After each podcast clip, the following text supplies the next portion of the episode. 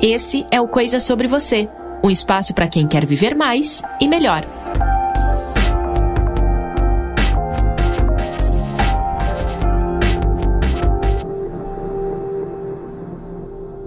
Esses dias eu tirei as pilhas do relógio que estava pendurado aqui na parede da sala da minha casa, onde a gente mora no interior da Inglaterra. E o barulho do tic-tac, ele estava me incomodando um pouquinho. Sabe, eu não sei se você já esteve num ambiente assim de absoluto silêncio e lá no fundinho vem, vem aquele barulhinho, né? Tic-tac, tic-tac.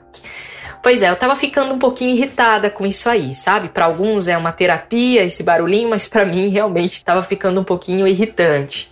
E eu não me lembro o dia exatamente, mas eu resolvi colocar fim à vida do meu relógio de parede. E isso foi às 3h45 da tarde. Tá lá, o relógio está indicando o momento que ele parou. Eu não queria mais ouvir aqueles ruídos que mostrava para mim que meu tempo estava passando, sabe? E aí é que eu acho que estava o real motivo da minha irritação. E esses dias, com isso na cabeça, eu fui lá atrás do falecido. Ele estava guardado numa caixa junto com outras tantas coisas que para mim também eram irrelevantes.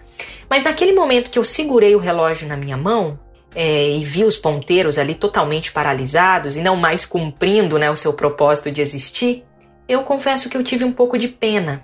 Pena de mim e não do relógio.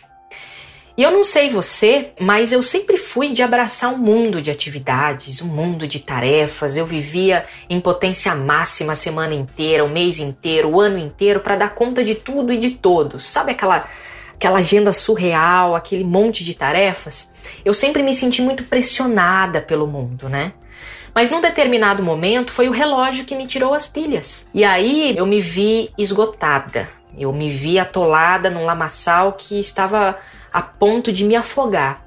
Aliás, nessa época eu ouvi de uma amiga minha, profissional na área da saúde, algo que me fez refletir bastante. Ela me disse o seguinte: Bianca, você está correndo tanto, você está numa correria tão absurda que você não está conseguindo nem respirar direito, você não está prestando atenção nisso e você não está usando a capacidade máxima, ou pelo menos mínima, vamos dizer assim, do seu pulmão.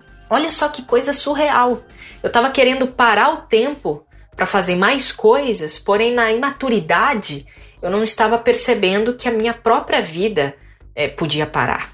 Pode parecer muito poético, pouco prático o que eu estou dizendo até aqui, mas o fato é que o mundo está cada vez mais exigente e infelizmente vai continuar assim. E por isso, não adianta reclamar da falta de tempo, né? O melhor que a gente tem a fazer é aprender a lidar com esse tempo, que inclusive é um presente para todos nós. Todos nós temos 24 horas no dia. E organizar a nossa vida dentro desse tempo é fundamental para quem quer uma vida de mais leveza, uma vida de mais propósito, uma vida mais produtiva, sabe? Não uma vida muito ocupada, mas uma vida produtiva de fato. E todos nós, é engraçado a gente pensar assim, ou pelo menos curioso, eu acho que essa é a palavra certa, nós criamos coisas para dar certo, né? Você cria um negócio para dar certo, você escreve um livro para dar certo, você inventa um produto para vender para que, né, dê certo.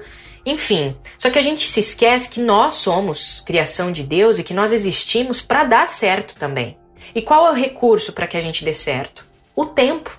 E quando deixamos de lado o gerenciamento desse presente de Deus, é como se a gente não se importasse com a sua criação. E aí eu tenho duas perguntas aqui. Em que você está desperdiçando o seu tempo? Em quais coisas você gostaria de investi-lo mais? Começar essa jornada respondendo essas duas perguntas e refletindo um pouquinho sobre isso já é um bom começo.